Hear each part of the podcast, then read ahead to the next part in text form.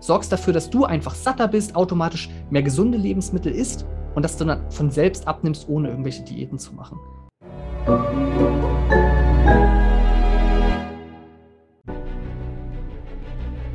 Willkommen bei dem Podcast von Die Köpfe der Genies. Mein Name ist Maxim Mankewitsch und in diesem Podcast lassen wir die größten Genies aus dem Grabau verstehen und präsentieren dir das spannende Erfolgswissen der Neuzeit. Jasper, jetzt bist du ein Mensch, der mitten im Leben steht, der viele Unternehmen leitet, der sehr vielen Menschen geholfen hat, ihre Ziele, ihre Traumkörper zu erreichen. Irgendwann warst du ja nicht dieser Mensch. Wie war diese Reise überhaupt möglich? Ich versuche mal einen Schnelldurchlauf zu machen, weil das ist wirklich schon ein bisschen länger her. Ich beschäftige mich seit über zehn Jahren mit dem Thema Ernährung. Ähm, und deswegen, ich habe allein über diesen Werdegang schon über eine Stunde in Podcast geredet. Ich mache einen Schnelldurchlauf. Ich war so ähm, lass mich so 16 rum gewesen sein. Relativ unzufrieden mit mir, in meiner Schulzeit sehr viel Mobbing erlebt, äh, mich irgendwann in die Computerwelt zurückgezogen. Ich glaube, was, was viele äh, angetriebene oder erfolgreiche Menschen in irgendeinem Lebensbereich mal erlebt haben, ist, dass sie eigentlich mal sehr am Rande standen und sich gesagt haben, ich will das ändern, ich will mal dazugehören. Und eigentlich hat man immer noch diesen kleinen Jungen so ein bisschen in sich, der sagt, Papa, sei mal stolz und irgendwie äh, Gesellschaft erkennt mich an. Und daraus ist dieser Antrieb entstanden, irgendwas richtig, richtig gut zu können ich habe damals, ich war super hager, ich war super dünn, ich habe irgendwie so 56, 58 Kilo auf 1,80 Meter gewogen. Wow. Also das ist wirklich richtig, richtig hager so. Und ähm, durch einen Kumpel dann irgendwie zum Kraftsport gekommen und gemerkt, boah, das fühlt sich total gut an. Ich bekomme irgendwie Selbstbewusstsein, ich entdecke meinen eigenen Körper ganz anders, ich spüre mein, mich ganz anders. So. Und das hat sich auf allen Ebenen gut angefühlt und ich habe mich einfach in diesen Sport verliebt. Und das habe ich dann sehr, sehr beherzt ein paar Jahre gemacht. Und ich wusste immer nicht, was ich arbeiten will. Ich habe ähm, ein Fachabitur mit dem Schwerpunkt soziale Pädagogik gemacht. Ich wusste schon, ich will was mit Menschen machen, aber was? Ah, in dem Alter ist es schwer. Und dann habe ich im Kindergarten meinen Zivildienst gemacht, hatte überlegt, Erzieher zu werden und hatte das Gefühl, da geht es aber nicht so richtig weiter.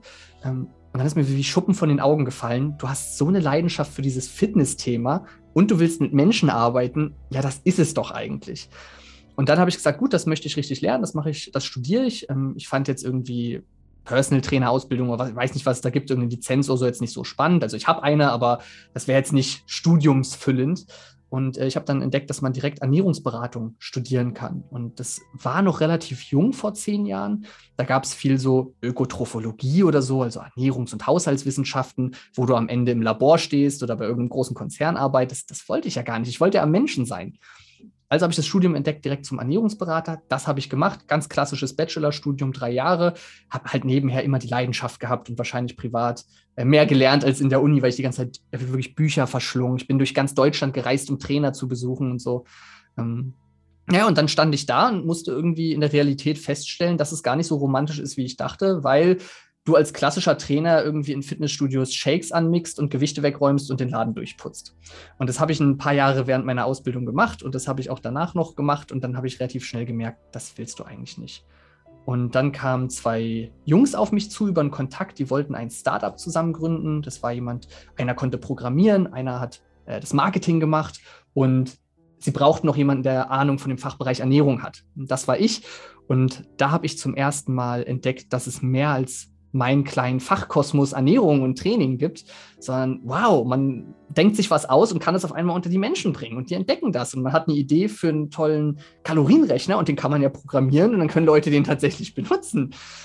Ähm, deswegen haben wir dann zu dritt dieses Startup gegründet. Die beiden Hauptgründer wollten dann aber unterschiedliche Wege gehen, haben das niedergelegt und da war für mich klar, ich will nicht zurück ins Fitnessstudio. Mit dieser Horizonterweiterung konnte ich nicht wieder an einem Tresen Shakes mixen und habe damals dann gesagt, ich mache mich jetzt selbstständig. Ähm, war ganz klassisch Ernährungsberater, Personal Trainer und habe ganz einfach ganz normales, ganz normal den Menschen geholfen, Kundengeschäft gemacht, bis ich irgendwann gemerkt habe, ich brauche eine neue Herausforderung. Ich will irgendwie auch an mehr Menschen rantreten und angefangen habe, immer mehr zu schreiben. Ich habe dann Studienbriefe geschrieben, dann, womit neue Ernährungsberater ausgebildet werden, habe mein erstes Buch geschrieben und so.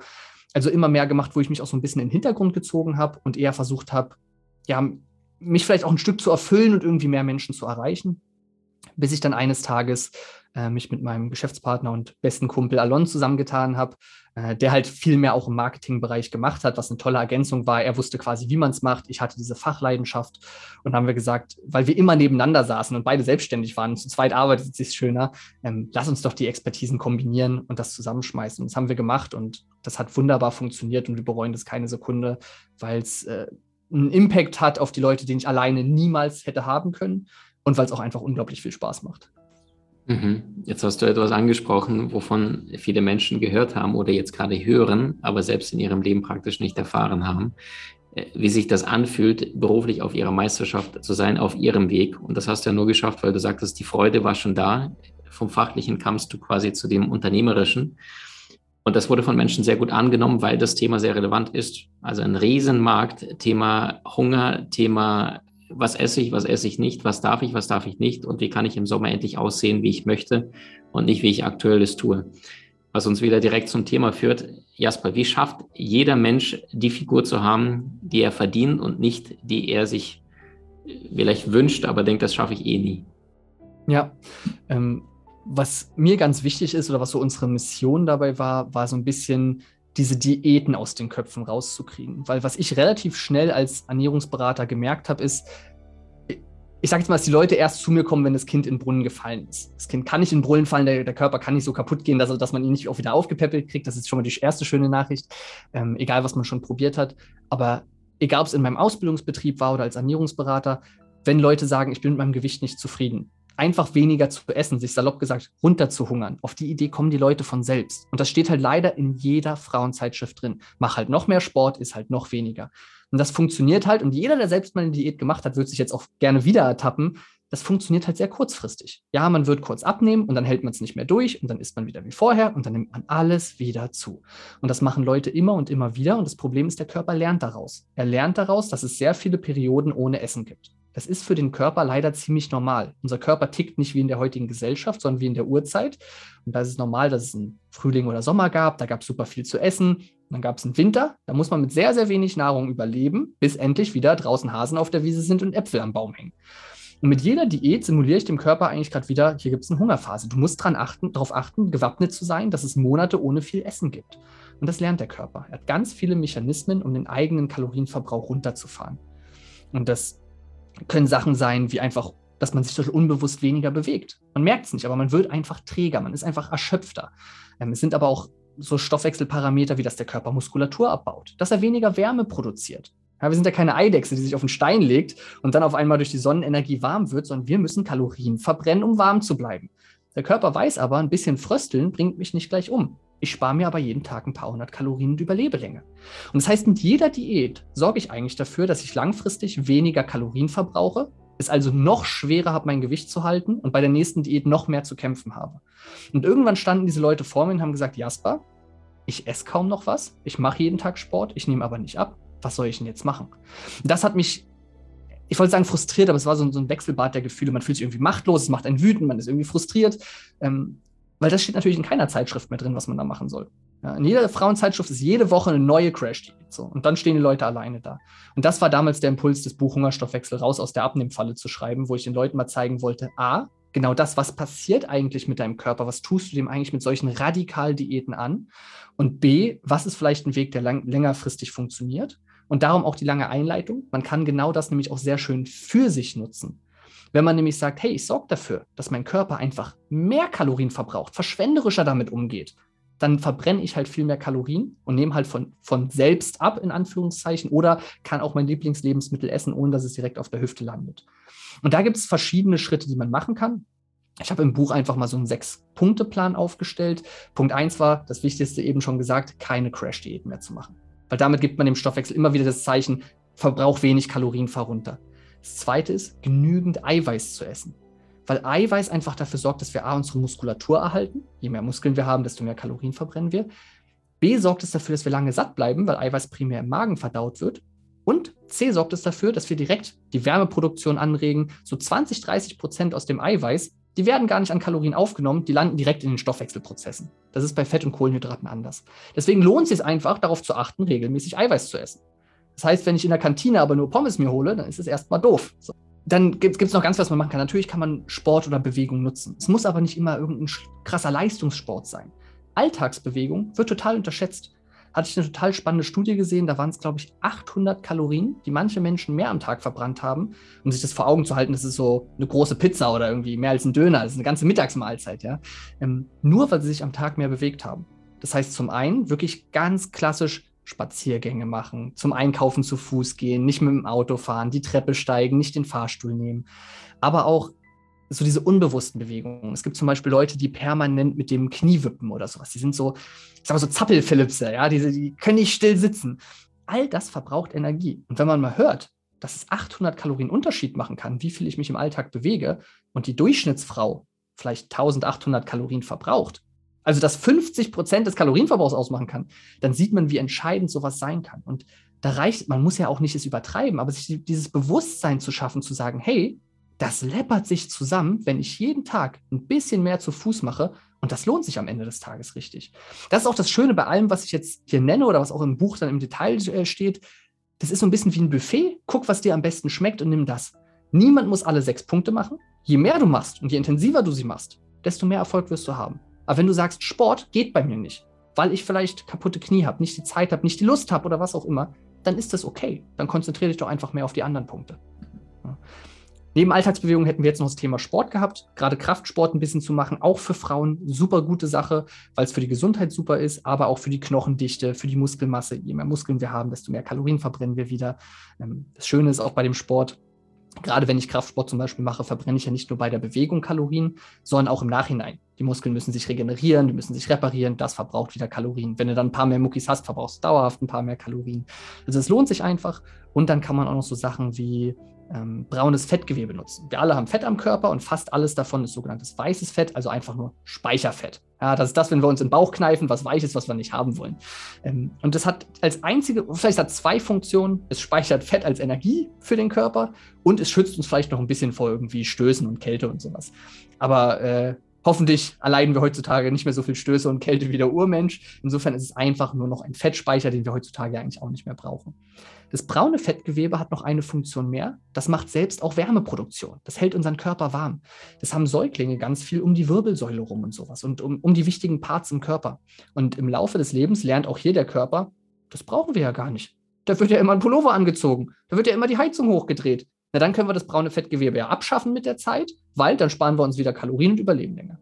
Und da kann man dem Körper auch wieder zeigen, nee, nee, aktiviert es doch mal wieder ein bisschen mehr.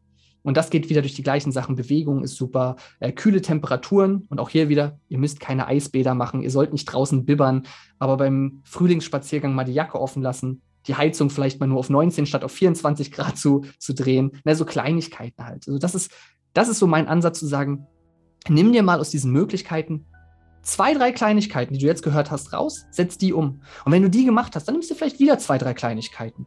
Und so stellst du es ganz einfach peu à peu um, sorgst dafür, dass du einfach satter bist, automatisch mehr gesunde Lebensmittel isst und dass du dann von selbst abnimmst, ohne irgendwelche Diäten zu machen. Ich bin sowieso ein Riesenfreund davon, nicht mit Verboten zu arbeiten. Kein Mensch von uns, auch ich nicht, hält es sein Leben lang durch, nie wieder Schokolade zu essen. Ist unrealistisch. Stattdessen kann man immer versuchen, mit Mindestmengen zu arbeiten. Hey, ich will mal mindestens fünf Hände voll Obst und Gemüse am Tag essen. Hey, mal mindestens 30 Gramm Eiweiß pro Mahlzeit. Hey, mal mindestens zwei Liter Wasser am Tag. Und wenn ich das alles mache, habe ich zwei coole Effekte. Zum einen fühle ich mich besser und mir geht es viel besser, weil mein Körper mal wieder die wichtigen Nährstoffe bekommt. Und zum anderen verdränge ich automatisch das Ungesunde. Weil ich mich energetisch fühle, weil ich mich satt fühle. Da brauche ich gar nicht mehr die Durchhängerschokolade. Ja, der Magen ist voll, ich fühle mich gut. Und das ist ein viel langfristiger und leichterer Weg, ja, das, das muss man ja auch mal dazu sagen. Unterbrich mich, wenn ich dir zu viel rede, aber das ist, das ist ja auch, da ist so viel Leidensdruck bei diesem Thema. Was, was gerade auch Frauen, weil die oft noch mehr dieses körperliche Bild aufgedrückt bekommen von der Gesellschaft, Partnern, Eltern und so weiter, wie gebrochen manchmal diese Menschen sind, die zu mir kommen, wie verzweifelt diese Menschen sind, wie die sich quälen und wirklich eine Tortur durchleben, um irgendwie diesem Idealbild zu entsprechen. Und wenn man das auf eine etwas entspanntere Weise schafft, dann haben wir, glaube ich, schon ganz, ganz viel gewonnen. Ganz, ganz stark. Also ich liebe deine Klarheit, wie du auf den Punkt hier gerade so viel Content und Inhalte raushaust, was jeder sofort für sich umsetzen kann. Vielen lieben Dank jetzt schon dafür. Jasper, wie funktionieren Eiweiße? Du hattest ja das Beispiel, wohin jemand geht rein in eine Kantine oder Mensa oder sonst wo, ein Restaurant, holt sich ein Pommes-Schale, sagst es nicht ganz so gut. Würdest du sagen, hol dir zusätzlich Eiweiß dazu oder lass die Pommes ganz weg? Und wenn Eiweiße, dann welche? Mhm, super spannend. Also, wie ich gerade schon gesagt hatte, ja, langfristig wäre es sicherlich gut, die Pommes auch wegzulassen. Muss ja aber nicht der erste Schritt sein. Weil stell dir vor, du gehst jeden Tag in die Kantine und holst deine Pommesschale.